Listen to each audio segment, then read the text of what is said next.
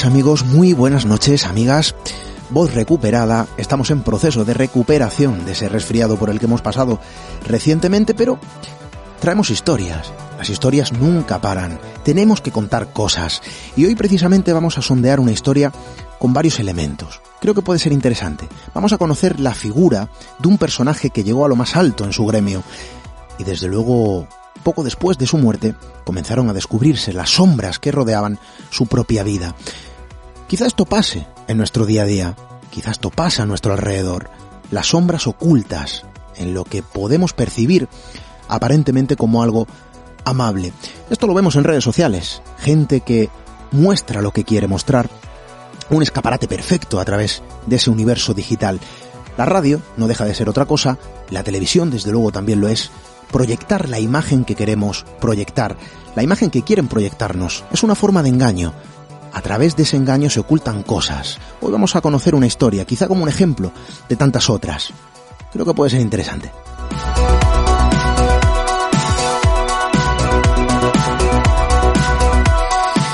Sí, amigos, lo que puede ser interesante, seguro, y que lo es, son todos vuestros mensajes, aquellos que nos hacéis llegar cada semana. Ya lo saben, nuestro correo electrónico radio redes sociales, tecleando Misterio Red, en Instagram, Twitter, Facebook, desde donde está nuestra compañera Diana Arbello, siempre pendiente de todo lo que nos hacéis llegar, que no es poco. Muchísimas gracias por todo ello. Por supuesto, también en ese formulario de contacto siempre disponible en misteriored.com.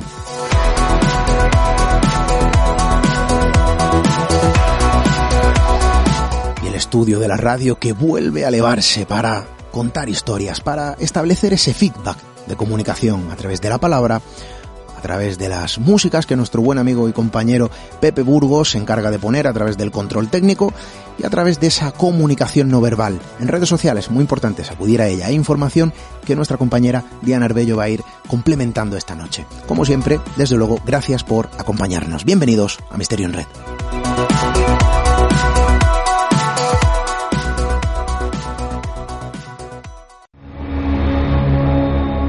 Atrévete a cruzar el umbral hacia lo desconocido. Aventúrate a descubrir que el misterio reside más cerca de lo que imaginas. Traspasamos la línea de lo imposible. Misterio en red. Con Esteban Palomo. Y está cargando la bota y la víctima va a ser el hombre que se está incorporando, Chris Benoit. Viene.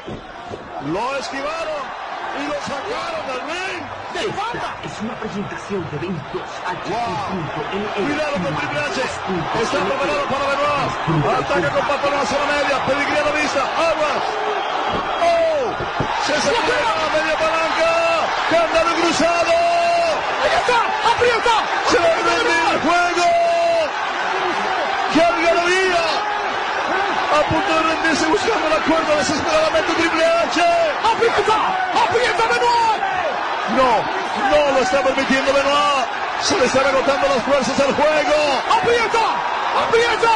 Benoit quiere la victoria. Quiere el título. ¡Aprieta!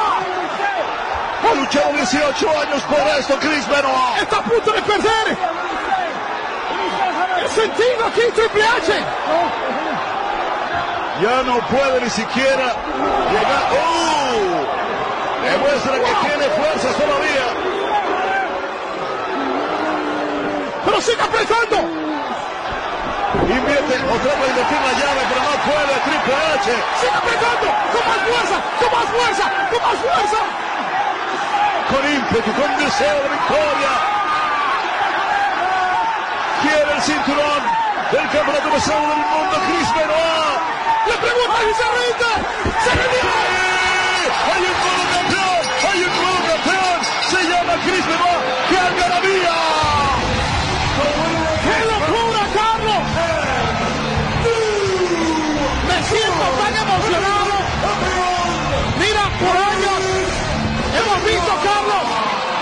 sufrido Benoit. Está llorando Benoit Hugo.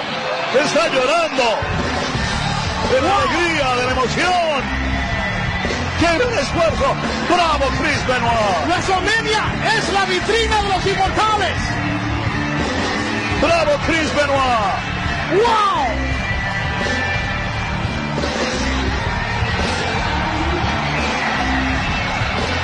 ¡Qué batalla! Hay que aplaudirlo. Y yo aplaudo también a Michael. Aplaudo a Triple H.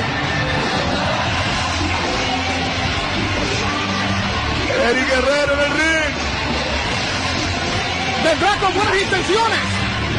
Celebra Chris Benoit. No fue nada fácil, pero lo consiguió. ¡Hay fiesta en el Garden! ¡Bravo! Esto es histórico. El campeón de una empresa de Raw recibe el aplauso Eddie Guerrero, el campeón de SmackDown. Pero ellos se conocen de hace tiempo y saben los sufrimientos mutuos del uno del otro. ¡Hay fiesta confetti! ¡En WrestleMania! Los rebeldes ¡Los radicales! que abandonaron una nave naufragando ahora están en la cima. Pero aún en toda su rebeldía siempre hubo el respeto a esta industria. Vinieron aquí, no fue fácil, pero hoy se cumple la dupleta de los radicales. Dos de sus integrantes son monarcas. ¡Bravo! Chris Benoit. Carlos, a mí me ha gustado este WrestleMania. Como no tienes idea, creo que tanto en la parte técnica como en la parte luchística, nuestros muchachos, nuestro equipo técnico, nos dieron el mejor espectáculo. Sin lugar a dudas. Eso queda marcado para siempre en mi corazón y mi mente.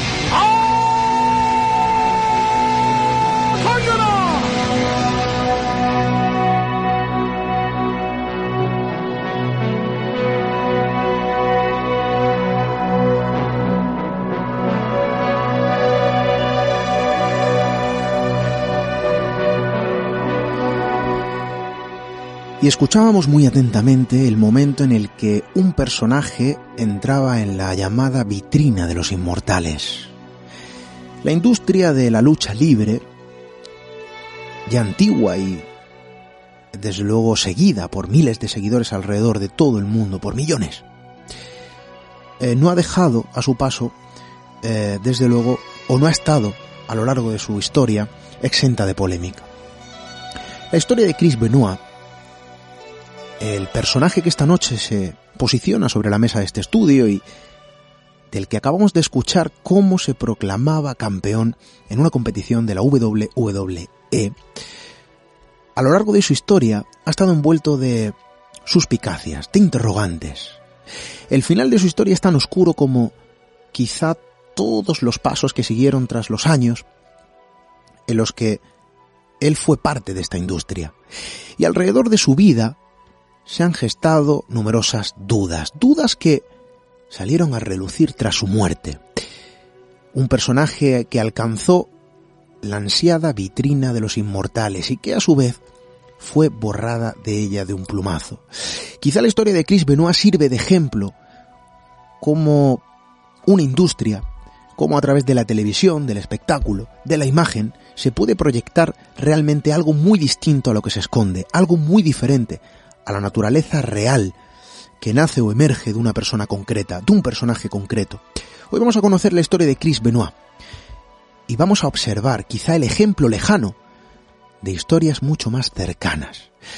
Quizá como vínculo, forma parte también de la historia del ser humano, forma parte de las piezas que nos conforman como un puzzle de algún modo demasiado complejo. Y hoy creo que puede ser interesante sumergirse en la historia no solo de este personaje, sino también de la industria de la WWE, de esta empresa. Hay otras, sí. Y vamos a conocer también un poco los secretos, los entresijos, todo lo que se cuenta y todo lo que se silencia alrededor de esta forma de espectáculo televisivo. Hoy vamos a acompañarnos, hoy nos acompaña un buen compañero, amigo de este equipo, que nos ha propuesto esta historia, desde luego nosotros no podíamos decir que no. Vamos a conocer la historia, la oscura historia de Chris Benoit.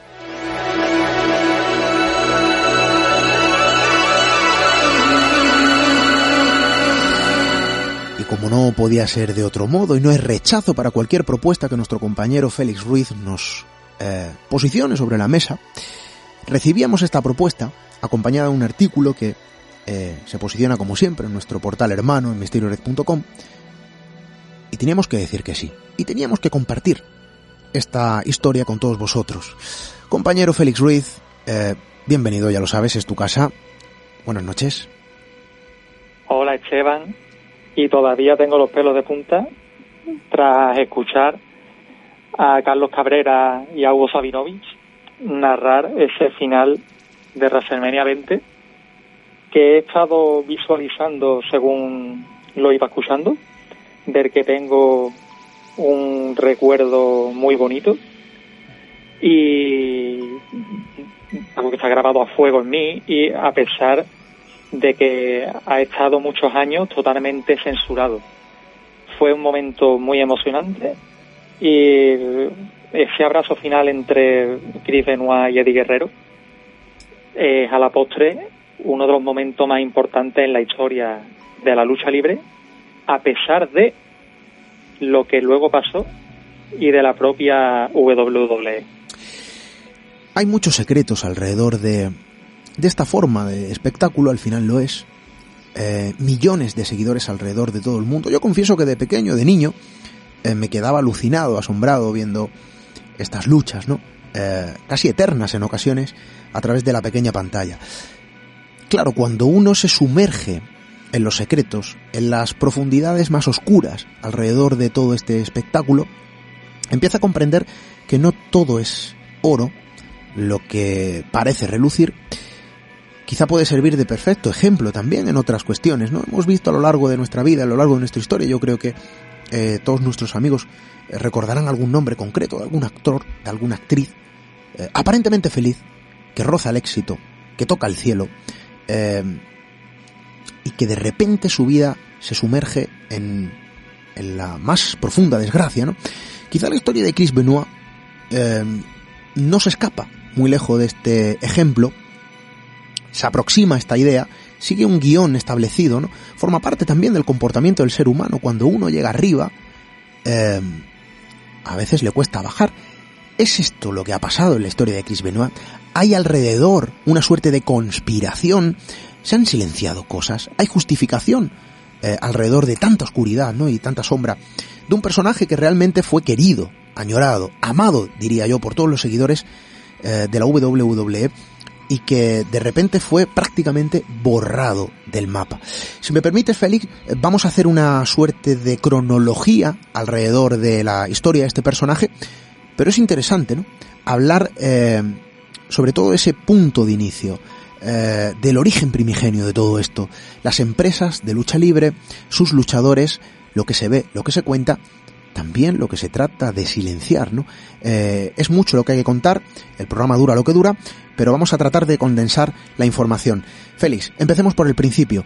Eh, una suerte de espectáculo con millones de seguidores que desde luego muestra lo que se quiere mostrar, ¿no es así? Fíjate que no es casualidad que este programa se emita el día que se emite. Esta noche es la primera noche de la edición número 38 de WrestleMania, el mayor evento a nivel mundial de la lucha libre, la Super Bowl de wrestling, una de las marcas deportivas más valiosas del mundo, según Forbes. Y hace 18 años, en el Madison Square Garden, el 14 de marzo de 2004, se disputaba la, edición número 20 de WrestleMania en la que en el evento principal Chris Benoit luchaba por el campeonato mundial de pesos pesados contra en ese momento campeón Triple H hoy retirado se retiró la semana pasada y eh, Shawn Michaels una de las mayores leyendas de la historia de la empresa Benoit llegó a esa lucha gracias a haber ganado un par de meses antes una batalla real, Royal Rumble se llama, en la que participaban 30 luchadores y en la que el último que quede sobre ring es declarado campeón y mm, tiene el derecho de luchar por el título máximo en, el, en la edición de WrestleMania de ese mismo año. Chris Benoit ganó aquella batalla y retó al campeón mundial. Y salió campeón. Y hoy, 18 años después, una nueva edición de WrestleMania tiene lugar en, en el estadio AT&T de Arlington, en Texas, con miles de espectadores y con millones de televidentes alrededor del mundo. Bien, este punto de la carrera de Benoit fue quizá su culmen, a pesar de haber ganado muchísimos campeonatos a lo largo de su carrera y alrededor del mundo. Este fue su momento de mayor fama, eh, en el que se le consideró uno de los mejores luchadores del mundo. A pesar de todo lo que pasó después, creo que hay un gran acuerdo entre los fans de la lucha libre y los conocedores. Yo soy un gran conocedor desde pequeño, eh, en que, bueno, hay consenso en que Steve Benoit es uno de los luchadores técnicos más buenos de todos los tiempos. Y ese punto, ese momento, ese abrazo con, con sus hijos, con, con Daniel, eh, con su mujer Nancy, ese momento fue irrepetible. Pero poco después todo empezó a truncarse, en concreto al año siguiente, en noviembre, cuando el 13 de noviembre eh, su mejor amigo Eddie Guerrero, que le abrazó después de esa victoria en el Madison Square Garden, moría debido a una insuficiencia cardíaca. Eddie Guerrero tenía un largo historial de abuso de sustancias, alcoholismo, adicción a analgésicos. Al año siguiente, la WWE lo presentó póstumamente en el Salón de la Fama de la empresa, presentado por el propio Chris Benoit, acompañado de Rey Misterio y del sobrino de Eddie Guerrero, Chavo Guerrero. Chris Benoit apareció en televisión en el homenaje a Eddie Guerrero totalmente roto, eh, llorando desconsoladamente y declarando que, que había perdido uno de los pilares de su vida. Y puede que esa declaración fuera mucho más sincera de lo que cabía prever, ¿no? Era una reacción totalmente sincera. No faltaría mucho, solamente un par de años, para que su vida, la de su mujer y la de su hijo más pequeño, acabasen de forma trágica. Porque nos tenemos que trasladar a junio de 2007. Chris Benoit en ese momento había sido traspasado a la tercera marca de WWE, la SW, y en ese fin de semana de finales de junio, el 24 de junio para ser exactos, estaba citado para presentarse en un pay-per-view de la empresa y enfrentarse al entonces campeón de SW, CM Punk. Pero Benoit se puso en contacto con la empresa, con algunos de los agentes de la empresa, para indicar que tanto su mujer como su hijo tenían una intoxicación alimentaria y que no iba a poder viajar tanto para el show del día anterior, del sábado, como para el propio pay-per-view del domingo. Cuando llegó el lunes, se conoció la trágica noticia de que los tres habían fallecido en la casa familiar. Y todavía pasarían bastantes días para que se conociera la verdadera razón eh, por la que todo esto tuvo lugar. Y es que Chris Benoit había acabado con la vida de su mujer, en primer lugar, y al día siguiente acabó con la vida de su hijo pequeño, para finalmente suicidarse eh, colgándose de su máquina de pesas.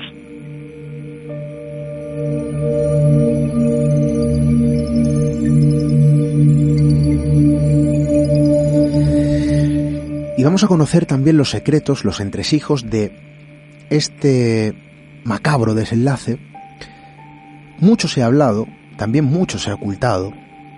Lo cierto es que eh, las cuestiones mmm, hasta cierto punto no se llegaron a esclarecer del todo. Hay una versión oficial, como siempre, pero también hay estudios, estudios médicos, científicos, alrededor de cada eh, cuestión que podría estar circundando la figura o la historia eh, de Chris Benoit. Vamos a, comprender estos elementos, vamos a ponerlos sobre la mesa claro, estamos hablando de una pieza fundamental dentro de una empresa no exenta ya de por sí, ¿no? Eh, de polémica. Hablamos de escándalos, escándalos sexuales, em, de, podríamos decir incluso mafias alrededor, ¿no? De la historia de la lucha libre. Em, lejos de que también determinadas prácticas como la sexualidad, perdón, la sexualización em, extrema de las mujeres, eh, daños eh, derivados de los espectáculos en los luchadores, donde eh, a través de las arriesgadas maniobras hay una serie de efectos fatales en los que en ocasiones también se han intentado no lavar las manos los responsables, las empresas. Em, claro, la historia de Chris Benoit no iba a ser distinta. Las, iba a decir pegatinas, los parches, que suena mejor, alrededor de estas hipótesis fueron numerosos y vamos a comprender un poco desde el punto de vista también médico-científico qué es lo que pudo ocurrir, qué reacción eh, podría estar ocurriendo a nivel orgánico, a nivel cerebral, en, en, el propio Chris Benoit, y si eso pudo desencadenar este macabro desenlace, o si directamente, ¿no? Eh, bueno, pues estamos hablando de un asesino sin más. Mm, luces y sombras, alrededor de un personaje que pertenecía también a una serie de empresas o a una empresa concreta que ejercía, bueno, pues su labor de marketing comercial eh, también rodeada, ¿no? De luces y sombras, ¿no es así, Félix? Sí, porque la industria de la lucha libre, sobre todo la, en su vertiente más mainstream, digamos, la WWE en este caso, eh, se mueve en esa postura tan maniquea de héroes y villanos, de historias en las que siempre tiene que haber un ganador y un perdedor. Y bueno, en este sentido vamos viendo a los luchadores de un bando a otro según la conveniencia de los guionistas, ¿no?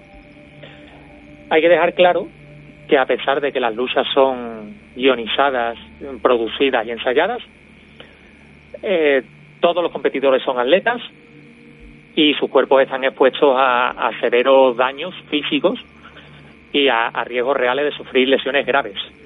Eh, se conocen roturas de huesos, eh, gente que ha quedado perjudicada de por vida, incluso algún caso de muerte en el ring debido a un mal movimiento.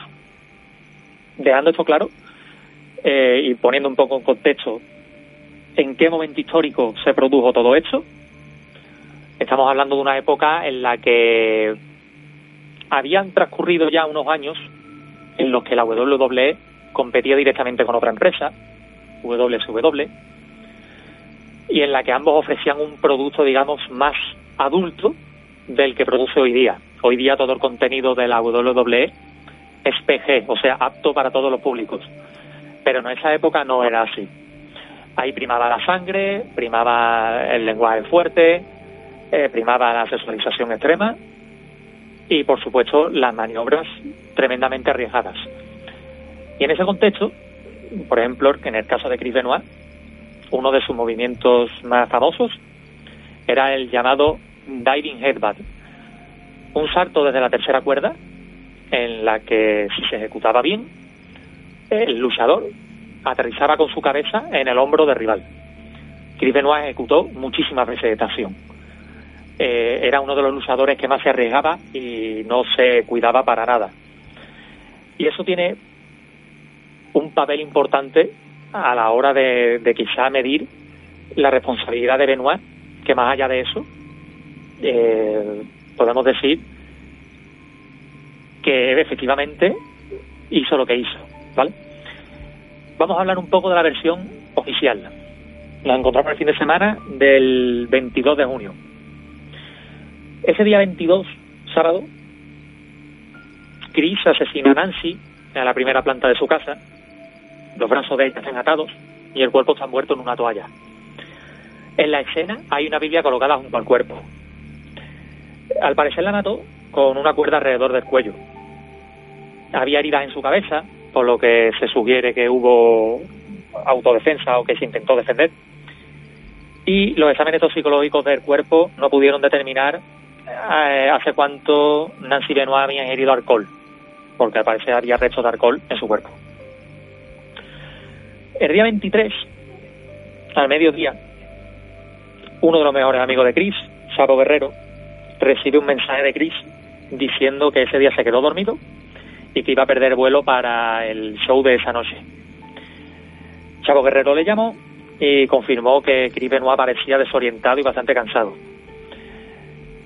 Minutos después vuelve a llamarle, pero Chris Benoit ya no contesta. Posteriormente, Benoit volvió a llamar a Chavo Guerrero de nuevo y le dio excusas, eh, dijo que tanto su hijo como su mujer estaban enfermos. Esta misma versión es confirmada por Benoit a un alto cargo de la WWE. Eh, y bueno, él aducía que todo se trataba de una intoxicación alimentaria. Así que durante esa noche, Chris asesina a su hijo en su habitación por asfixia y vuelve a dejar una Biblia junto al cuerpo. En la madrugada del domingo, varios cargos de WWE reciben mensajes de texto de, de los móviles de Chris y de Nancy, con la dirección postal de la familia. Y bueno, decía cosas muy raras, ¿no? Como que los perros estaban encerrados junto a la piscina, Chris no solo tenía un perro, o que la puerta del garaje estaba abierta. Mensajes que no tenían en ese momento ningún sentido. Durante el domingo la empresa trata de contactar con Chris Benoit pero sin conseguirlo.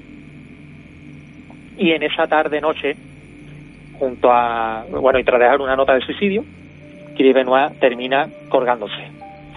Tenía en ese momento 40 años. Curiosamente, durante ese domingo, en la Wikipedia, la Wikipedia dedicada a Chris Benoit, alguien posteó un mensaje desde Connecticut, donde estaba la sede de WWE en ese entonces, diciendo que Chris Benoit no se presentó al evento porque su mujer Nancy había muerto. Una coincidencia que tiempo después, pues bueno, se descubrió que había sido una broma macabra, pero que bueno, resultó ser bastante más cierta de lo que cabría esperar, ¿no? Y el día 25, lunes, hacia las dos y media de la mañana, eh, directivos de la empresa informan a los altos cargos ejecutivos de todo lo ocurrido anteriormente con los mensajes. Así que la empresa decidió llamar a la policía y acudieron a la casa de Benoit en Georgia. A las dos y media hallan todos los cuerpos, informan de ellos sobre las cuatro, y durante ese día, en el que se retransmitía Monday Night Raw por la noche, se hizo un programa tributo especial de tres horas dedicado a la memoria de Chris Benoit. Vince McMahon, presidente de la empresa, dedicó una palabra tanto a él como a su familia y se hizo un programa a puerta cerrada recordando los mejores momentos de la carrera de Benoit. Ya al día siguiente, el martes, se hizo público que la hipótesis oficial recogía que los eventos habían derivado en un doble asesinato y posterior suicidio. Eh, Chris Benoit pasó en poco menos de 24 horas de ser un héroe a ser un villano. Así que eh, durante ese programa, eh, el en ese día, SW, se leyó un nuevo comunicado y tres días después, el viernes, en el SmackDown, el segundo programa de la empresa, eh, se vuelve a homenajear a Benoit, pero Vince McMahon ya empieza a cambiar el mensaje, eh, incluso disculpándose por sus anteriores declaraciones, ¿no? A partir de ese momento, Chris Benoit jamás volvería a ser mencionado en televisión. Se retiró toda la mercancía que llevaba su nombre, su apariencia de todos los videojuegos de ese momento y posteriores de la empresa, se borró del historial de campeonatos, sí que seguía apareciendo en la enciclopedia de la empresa, porque bueno, se le consideraba parte de la historia de la empresa, obviamente, pero mm, se trataba de censurar todo lo posible. Se editaron vídeos, se editaron audios. Ese evento principal de WrestleMania 20 fue censurado durante 10 años, hasta que en 2014 volvió a aparecer en la WWE Network, un canal en streaming bajo demanda, en el que está todo el contenido histórico de la empresa, y en la que, bueno, desde ese momento Chris Benoit vuelve a aparecer en sus luchas, pero no en el buscador. Uno debe buscar, por ejemplo, WrestleMania 20 para poder ver el evento principal en el que él participa. Quiero decir con esto que su nombre fue deliberadamente borrado en cuanto se supo lo que había pasado. Y ahora entraremos en el debate de qué pudo pasar realmente y cómo repartimos las responsabilidades, más allá de que la responsabilidad última efectivamente sea de Chris Benoit.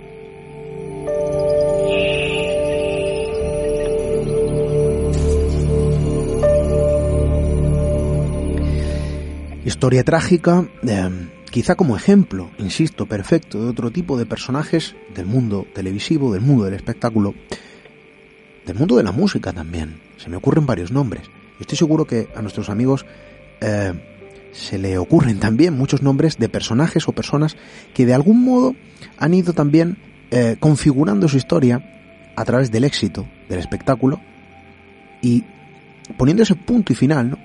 en, un lugar macabro, en un lugar oscuro, como es la historia de Chris Benoit. Y alrededor de su extraño desenlace, porque lo es, además de oscuro, surgen o se suscitaron demasiadas dudas.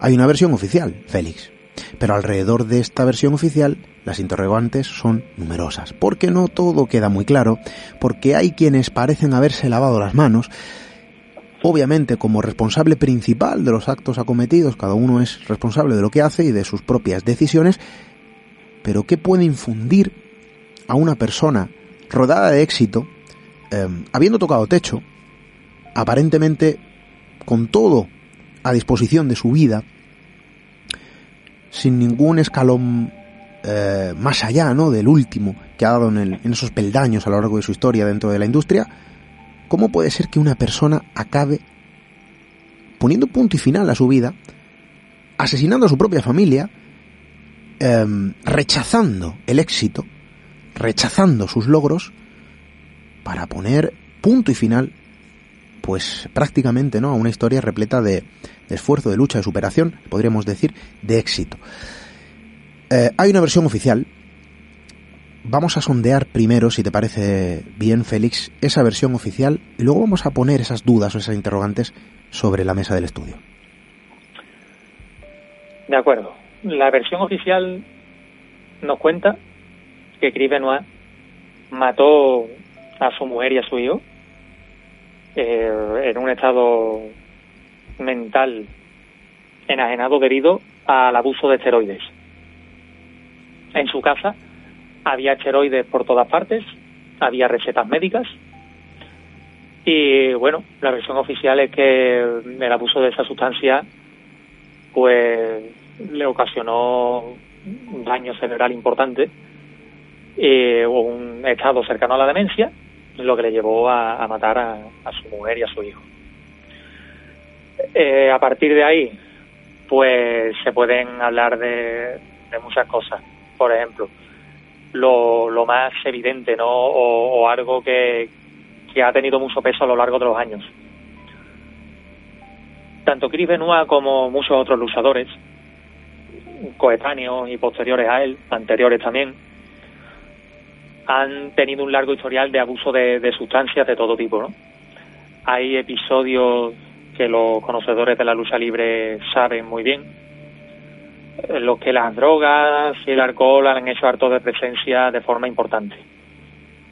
Chris Benoit era alguien que tomaba alcohol asiduamente, también era una persona que ya había tenido problemas con su mujer, ¿vale? Nancy era manager de luchadores, ¿vale? Estaba dentro del negocio, o estuvo dentro del negocio, mejor dicho.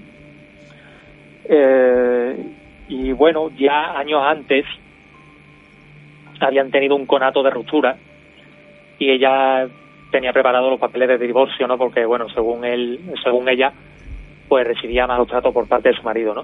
Pero bueno, hubo una reconciliación y la pareja siguió adelante hasta que, bueno, llegó el trágico final, ¿no? Eh, este abuso de sustancias sí que está probado por muchas fuentes, ¿no? La primera eh, los abogados de la empresa, incluso el propio médico de, de Chris Benoit, el doctor Phil Astin, que bueno, que fue requerido por un web para que explicara un poquito mm, esas acusaciones que se vertían contra él de expedir recetas sin permiso, ¿vale? Fue a juicio, fue condenado incluso a 10 años por prescribir mm, medicinas ilegales, en este caso esteroides, tanto a Benoit como a, otra- otros muchos luchadores, ¿no? En cuanto a los resultados toxicológicos de los cuerpos, por ejemplo, eh, que se dieron a conocer en julio de ese mismo año, se confirmó que había tres medicamentos diferentes en el organismo de Nancy Benoit. Hidrocodona, hidromorfona y alprazolam. Las tres drogas fueron encontradas en niveles más o menos normales para una persona en tratamiento. Es verdad que también tenía alcohol en sangre, pero era imposible deducir si era debido a una ingesta de alcohol o era debido al proceso post-mortem. Se descartó que Nancy fuese sedada por Chris. Eh, también se encontró alprazolam en el organismo de Daniel Benoit, del hijo de Chris. Y bueno, el fiscal que llevaba el caso indicó que no era una droga que se le diera a un niño en circunstancias normales, ¿no?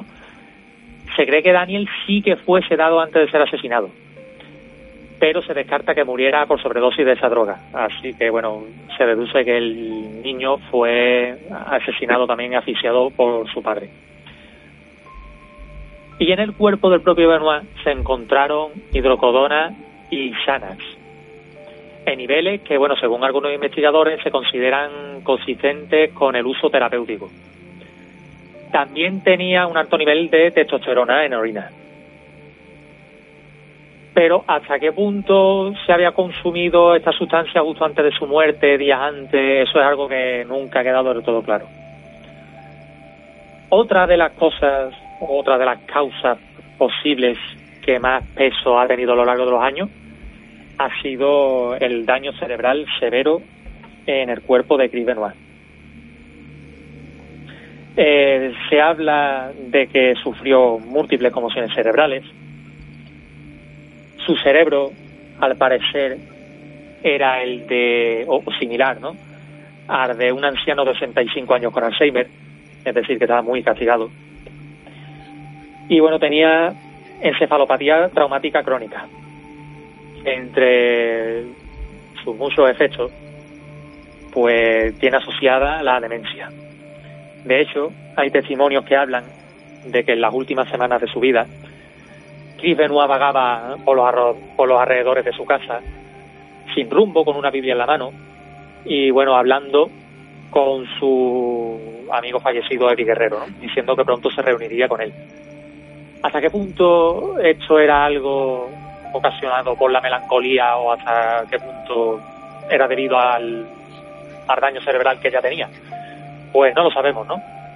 Los abogados de la WWE, cuando tanto el padre de Chris Benoit como el propio gobierno estadounidense comenzaron a investigar el caso y a hacer extenso eh, esa demanda por trato indebido hacia muchos de sus trabajadores, pues bueno, aducía que todo esto que había hecho Benoit era premeditado, no era eh, fruto de, de un brote psicótico ni de un brote de locura, sino que eh, la asfixia, el- la ingesta de drogas de su hijo y la ejecución de los asesinatos había sido totalmente premeditado.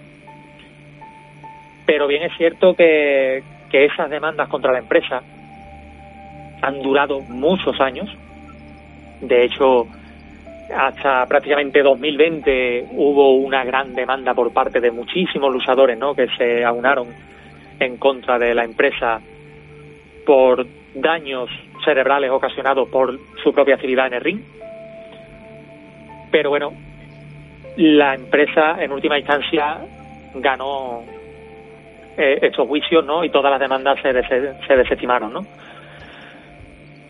Es una, una lacra que se sigue arrastrando dentro de este deporte. Los luchadores no pueden pertenecer a ningún tipo de sindicato. Muchos de ellos, profesionales o no, carecen de respaldo médico, sino que tienen que pagarse sus gastos, ¿no? Obviamente. Y bueno, aunque la empresa en los últimos años haya intentado hacer un lavado de cara a su imagen con programas de ayuda para luchadores con problemas de alcohol o abuso de sustancias y demás, sigue arrastrando ese estigma de, del abuso de sustancias por parte de muchos de, sus luchadores, ¿no? Eh, hablamos de igual de, de esteroides, de analgésicos, de alcohol y cada X meses salta un escándalo, ¿no? Aunque bueno, todo se trata de, tapar de una forma u otra. Los primeros interesados son, por supuesto, la familia McMahon. Vince McMahon es uno de los multimillonarios más conocidos en Estados Unidos su mujer, Linda, ha pasado años haciendo carrera política en el Partido Republicano. Tuvo un cargo en la administración Trump. Fue designada como jefa de la administración de pequeños negocios. Así que bueno, todos estos intereses durante la década de los 2000 y la siguiente, pues mm, hicieron que la empresa hiciera todo lo posible por tapar cuantos más escándalos mejor, ¿no? Pero este concreto de Chris Benoit es un lunar negro que va a pervivir para siempre.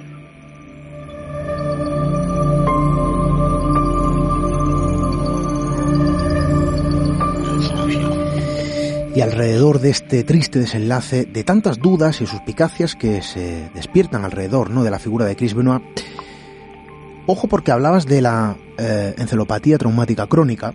Eh, yo hablaba recientemente, antes de realizar este tema o preparar este, esta historia, Félix, con alguien bueno, perteneciente al eh, sector sanitario, vamos a decir así. Por aquí suele decir con más títulos que la duquesa de Alba, ¿eh? y un saludo también para la duquesa. Y esta persona experta, desde luego como pocas, eh, sobre todo en enfermería de emergencia, me hacía un pequeño esquema. Y quizá no hace falta, ¿no? Ser muy experto para, para entender lo que se plasma dentro de los derivados o los efectos de la encefalopatía traumática crónica. Que al final acaba siendo o acabando en demencia y como síntomas me hacía un pequeño esquema, ¿no? Eh, pensamientos suicidas, problemas de memoria, cambios de humor, trastorno de la personalidad. Claro, esto a su vez también va ligado a otros estudios. Eh, estudios realizados por expertos, por eh, académicos, por estudiosos, nunca mejor dicho. Y concretamente hay uno Em, por investigadores del Hospital Universitario de Oslo, en Noruega, que viene a resumir, bueno, vamos a decirlo en un titular, ¿no?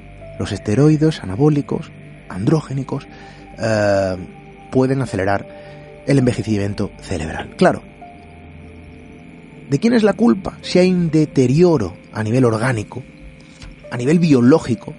Em, en este caso sí lo hubo, en eh, Chris Benoit los impactos también están demostrados, ¿no? Bajo numerosos estudios, em, a nivel cerebral, en el cráneo, en la cabeza, acaban también degenerando el cerebro. Es una suma, es una ecuación y el resultado es el que es.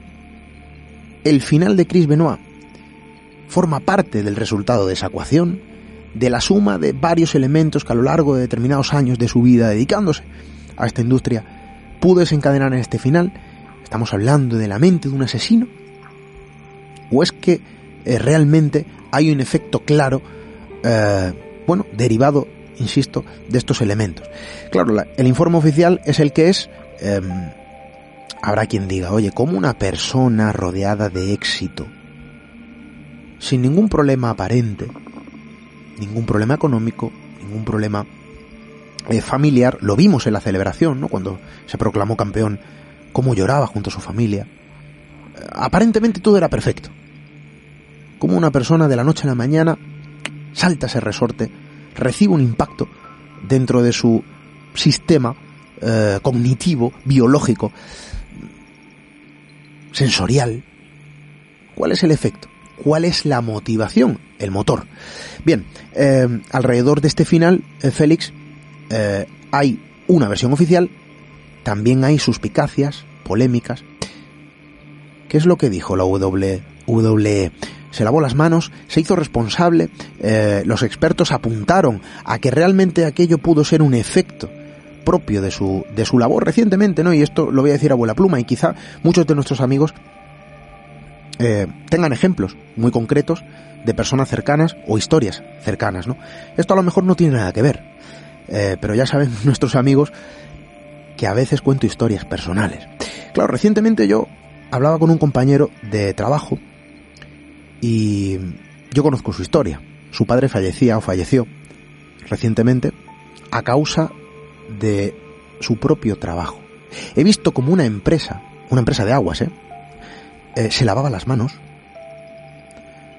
cuando uno de sus trabajadores, que dedicó gran parte de su vida a realizar su labor, quizá con gran desconocimiento eh, frente al amianto, porque esto es algo relativamente reciente, perdía su vida por un cáncer a causa de su propio trabajo. Y os aseguro que el pirateo, porque esto no tiene otro nombre, ¿no? que la propia empresa ha tratado y trata todavía de hacer porque está en el sistema judicial, es un proceso abierto, por lo cual hablo desde el respeto, por supuesto, hacia este compañero, porque hay un gran cariño entre nosotros, desde luego a mí me dejaba boquiabierto, ¿no? ¿Cómo una empresa puede dar la espalda a un trabajador que ha perdido la vida por realizar su trabajo? Eh, se lava las manos, aquí la responsabilidad no es nuestra, los efectos, eh, a nivel médico comprobado, eh, ojo. Bueno, esto no tiene nada que ver con nosotros, miramos hacia el otro lado y borramos del mapa cualquier atisbo, cualquier prueba que pueda vincularnos a esta enfermedad y por supuesto a este fallecimiento. Esto pasa en nuestro día a día, aquí podría estar pasando exactamente lo mismo. ¿no? Eh, hay una serie de efectos que podrían haber desencadenado. Médicamente está comprobado, hay estudios científicos, que la reacción podría ser la de un asesino, porque al final lo es, lo fue, pero podría estar motivado por una serie de elementos invisibles de los que no se ha contado todo. Y esas son las dudas, las interrogantes que hay sobre este expediente, el expediente de Chris Benoit, eh, sobre la mesa y que desde luego no se han llegado a esclarecer del todo, ¿no es así, Félix? Sí, porque bueno, toda versión oficial tiene su versión, digamos, eh, oculta, ¿no? En este caso en concreto se ha hablado o se ha especulado desde que hubiera un asesinato a sueldo, o sea que Chris Benoit fuera asesinado junto a su familia y el, el escenario del crimen fuera adulterado de forma que se le culpara a él. Se ha hablado de ciertas mafias que habían perdido mucho dinero por culpa de apuestas sobre eventos de la empresa en los que Benoit tenía que ver y que bueno, eh, persiguieron a la familia hasta acabar con su vida por culpa de eso. Al parecer que Benoit tenía manía persecutoria, puede que debido a su daño cerebral.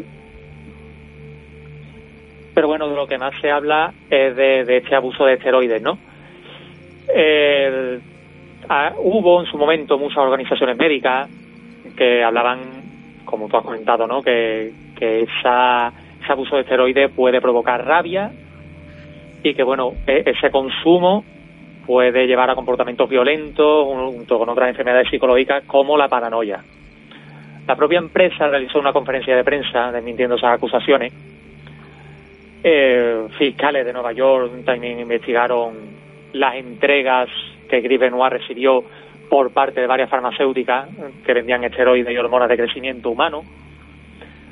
Al parecer, y de, de acuerdo con un informe que se publicó en Sport Illustrated, a Chris Benoit le llegaron tres paquetes enviados por una farmacéutica, uno en 2005, otro en 2006, otro a mediados de 2006, con esteroides adulterados. Y bueno, hubo una gran investigación durante 2006-2007 donde se señaló a muchísimos luchadores que en aquel momento consumían esteroides, ¿no? el medallista olímpico norteamericano Kurangel, el, el famosísimo Adam Edge Copeland, la leyenda de la lucha libre de Inicerio, muchísimos luchadores que son muy, muy, muy conocidos y que, bueno, en su momento fallaban ante antidroga y que está probado que abusaban de este tipo de sustancias. El propio mejor amigo de Gribenoir y Guerrero murió de una insuficiencia cardíaca, pero es bastante probable que eso se debiera al abuso de esteroides.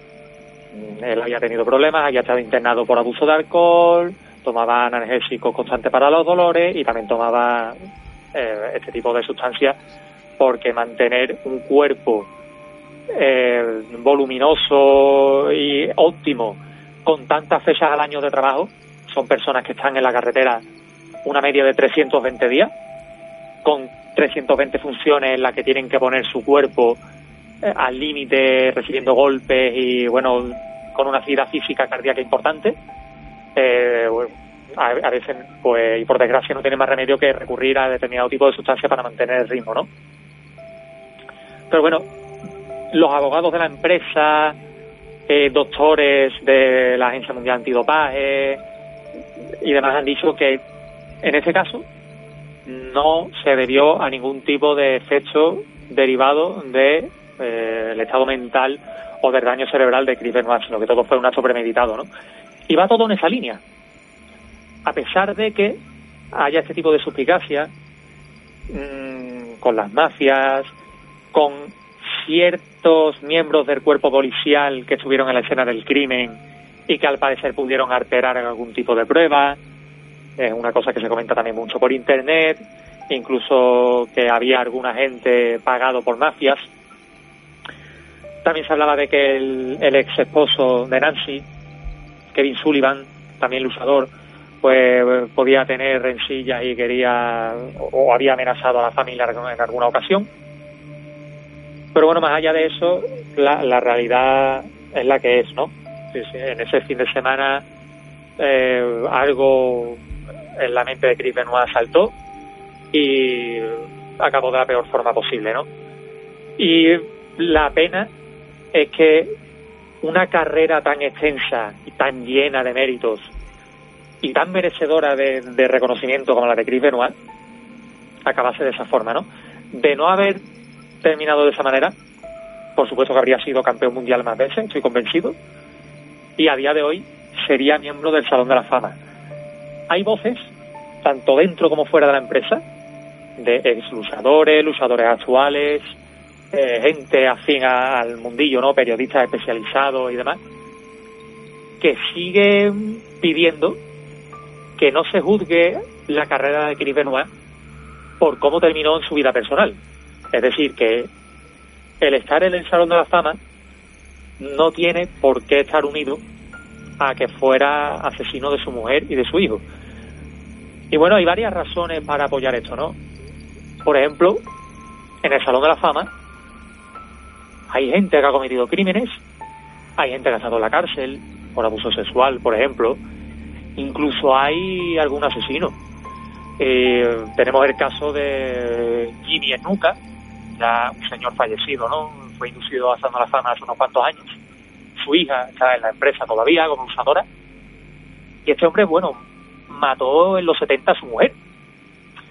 Pero se hizo, nunca se probó del todo. De hecho, se le, se le dio libertad y no se le jugó. La empresa tapó el escándalo durante años hasta que en la esta década pasada se comprobó que realmente había sido él quien mató a su mujer. Y este hombre sigue en el Salón de la Fama a día de hoy. Así que, en base a esto, mucha gente mmm, dice que por qué no se hace una excepción con Chris Benoit, ¿no? Pero es que el caso Benoit llegó en un momento muy delicado. En ese momento de transición entre el contenido más adulto al contenido para todos los públicos, en el momento en el que la empresa por fin dio boom internacional y empezaba a ser esa marca potente a nivel mundial que soy, se produjo en el momento en el que Linda McMahon empezaba ya a estar metida de lleno en el Partido Republicano. Pocos años después, el mismísimo Donald Trump participaría en una edición de WrestleMania, en una famosa lucha de millonarios en la que tanto él como Vince McMahon eh, eran manager de un luchador que, bueno, luchaban entre ellos y demás, y el perdedor acabaría con su cabeza rapada. Donald Trump acabó rapado ese día. Momento fue Vince McMahon. Hay que buscar esa foto, ¿eh? Sí, la sí, foto de es- Donald es- Trump rapado, famoso. eso es un misterio al que hay que dedicar un monográfico, Félix. No, fue, fue, fue McMahon el que acabó rapado, creo, o estoy bastante seguro que fue él. Pero el caso es que eh, todo esto llegó en un momento especialmente sensible para la imagen de la empresa. Y todo lo que pasó posteriormente, una investigación gubernamental que duró cinco o seis años sin que se juzgara la empresa y sin que tuviera ningún tipo de repercusión más allá de las habladurías, benefició mucho el que a Chris Benoit le pasara lo que le pasó, que fue totalmente borrado de la historia de la empresa durante casi o más de una década. Y a día de hoy, pues la versión oficial es que esto acabó de esa manera y que Chris Benoit no puede ser parte del Salón de la Fama de la empresa a pesar de sus evidentes logros dentro de la misma, ¿no? ¿Esto cambiará en algún momento? No lo sabemos. Eh, uno de sus mayores defensores es uno de sus hijos supervivientes, ¿no? Eh, el año pasado, bueno, no, hace un par de años, 2020, en marzo, eh, la cadena estadounidense Vice emitió un capítulo dedicado a la historia de Chris Benoit dentro de una serie titulada Dark Side of the Ring, el lado oscuro de Ring. Y bueno, en ese programa participó Daniel, su hijo mayor, un firme defensor de su padre, eh, que lo idolatra, que piensa que, que, bueno, que puede que su padre cometiera ese asesinato, pero que no era enteramente culpable debido a, su estado, ¿no? a que no era una persona que estaba en plena facultad psicológica.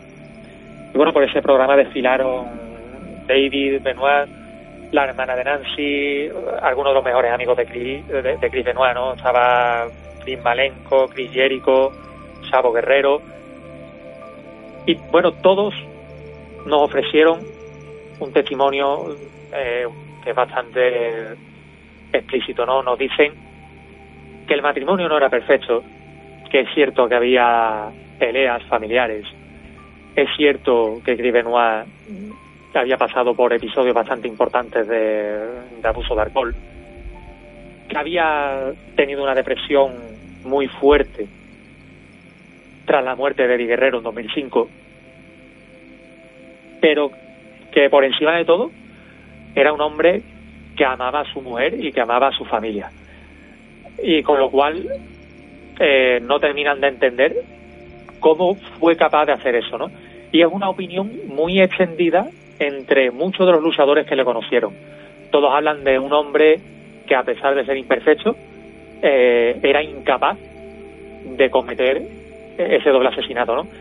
Y bueno, habéis puesto el audio al principio. Ese final de ese evento, de ese WrestleMania 20 en el Madison Square Garden, eh, acabó con la familia completa abrazada en el centro del ring y llorando de alegría.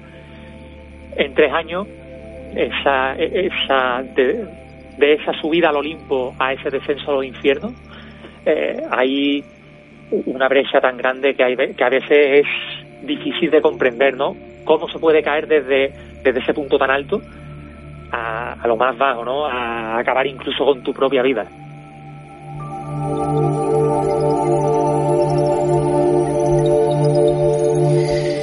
Y lo cierto es que las interrogantes son numerosas.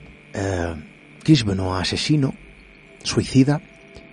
Hay también eh, corrientes muy potentes en Internet que han analizado paso a paso los datos, la información, y aseguran o apuestan, mejor dicho, porque claro, aquí lanzar la acusación es fácil, y sobre todo a través de Internet, pero aseguran en determinados foros y en determinados eh, grupos, vamos a llamar así, haciendo un análisis aparentemente exhaustivo, que realmente Chris Benoit fue asesinado, ¿no? Y que todo fue un montaje.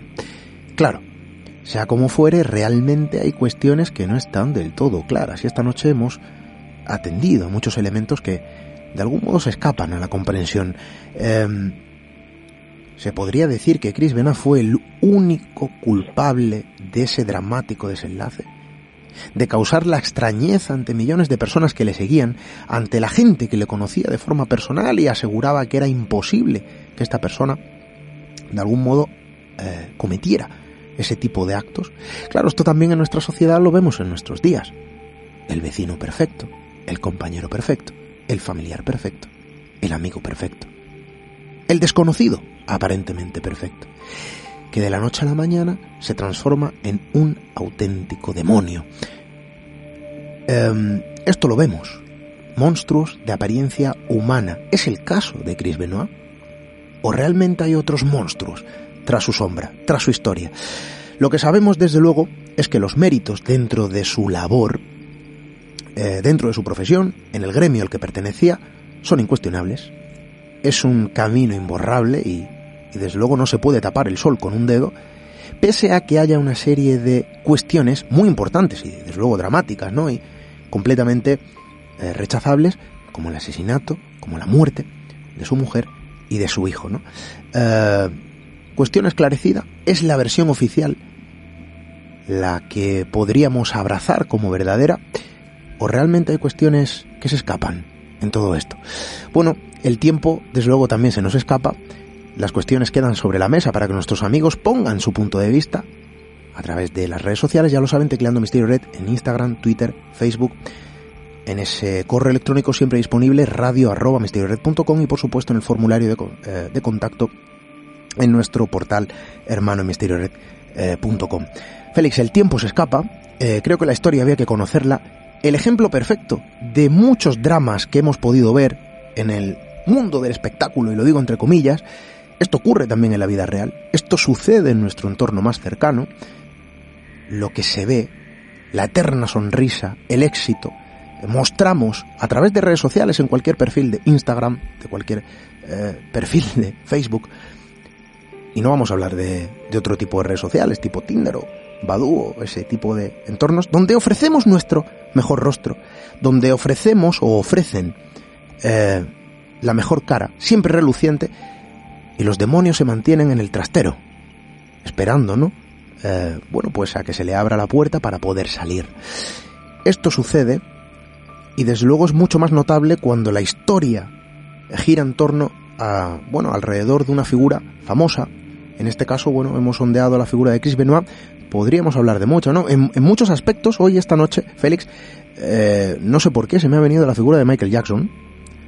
Eh, también una muerte rodada de polémica, donde no todo estaba muy claro, eh, donde había, bueno, han existido muchísimas suspicacias. Aparentemente todo perfecto, pero evidentemente había mucho caos en esa sonrisa, ¿no? Y en ese rostro que se vendía a través del el espectáculo. Bueno, yo creo que era necesario conocer esta historia. Hay muchas más, y desde luego son muchas más las que contaremos. Félix, compañero, muchísimas gracias esta noche por estar con nosotros. Gracias a ti otra vez por darme la oportunidad eh, en un fin de semana importante para los amantes de la lucha libre. Y bueno, poner este caso que a pesar de pertenecer a un que para muchos de los oyentes quizás sea ajeno, está lleno de pequeños secretos, y este en concreto bastante oscuro, ¿no? Así que muchas gracias por, por dejarme hablar de ello.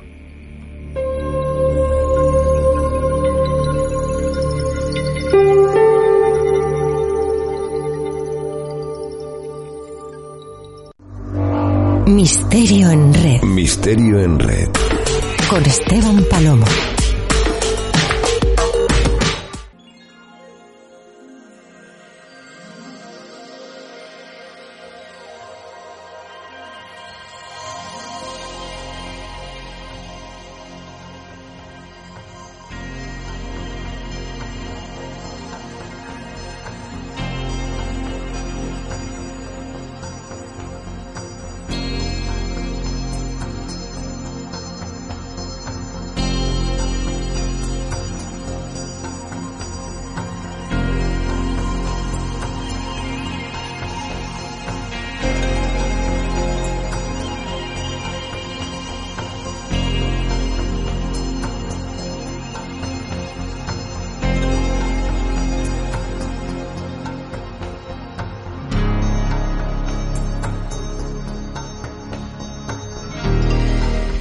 Sí, la historia que esta noche hemos contado, desde luego, puede circundar muchas historias, puede estar conectada por un cordón invisible, por un cordón umbilical, que al final forma parte de forma intrínseca del ser humano.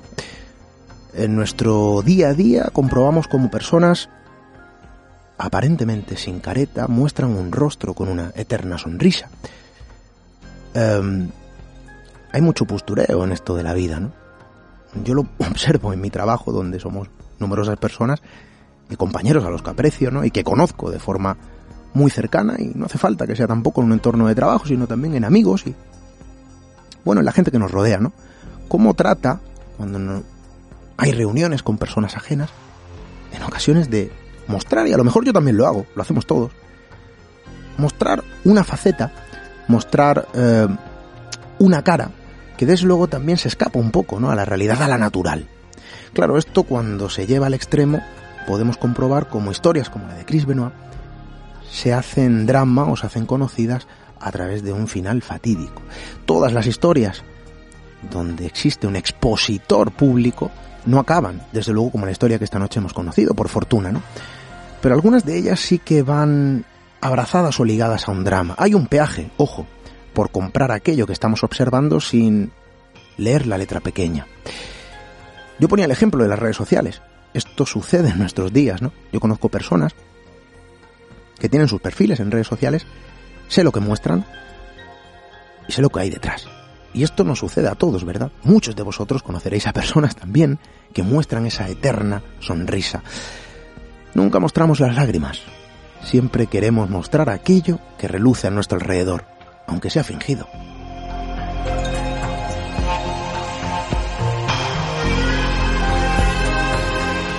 Claro, luego está el otro lado eh, de la moneda, la otra cara. Eh, personas que dan la vida, o pierden la vida en muchas ocasiones, ¿no? Por realizar una función concreta, esperando a tener un respaldo. Si algo sale mal, si algo sucede eh, de forma inesperada, y el final, desde luego, es menos halagüeño, ¿no? De lo, de lo esperado. Y el responsable, o los responsables, o parte de los responsables, se lavan las manos. Quizá también, ¿no? Por mi profesión, estoy acostumbrado a ver cómo este tipo de juego se establece con demasiada facilidad. Y, claro, los finales no son tan fatídicos, pero ¿qué ocurre cuando lo, cuando lo es? Porque a veces ocurre. ¿Qué sucede cuando alguien que simplemente está haciendo lo que tiene que hacer por orden, bueno, acaba pagando un peaje que no le corresponde, ¿no? ¿Y qué ocurre cuando los responsables se lavan las manos? Claro, todo el mundo vende el éxito, también las empresas a costa de sus trabajadores cuando logran ese éxito. ¿Y qué ocurre cuando esas personas que dan la cara tienen que pagar un precio demasiado alto por realizar simplemente su propia obligación, su deber? Y aquellos que gozan de éxito, lo único que logran hacer es tapar la oscuridad, es tapar los defectos, es culpar a quienes ayudan o a quien le ha ayudado ¿no? a lograr o a llegar a ese éxito. Esto sucede también, ¿no? Es una forma de escaparate también, de vender lo que no es. Oye, mira qué bien lo hacemos, mira qué buenos somos, mira hasta dónde hemos llegado, ¿no? Miramos para adelante sin mirar al lado, sin leer la letra pequeña. Es importante atender a la letra pequeña. Em, quizá pasamos con demasiada facilidad leer los prospectos. Nos quedamos con esa cara visible. La sociedad actual de algún modo se ha acostumbrado al consumo rápido. Eso que nos entra por los ojos es lo que acabamos consumiendo. Creo que es importante prestar atención a las pequeñas señales, a los pequeños detalles. Nosotros lo seguiremos haciendo, desde luego, y lo que seguiremos haciendo es trayendo nuevas historias que contar. Regresamos la próxima semana. Hasta dentro de siete días, amigos.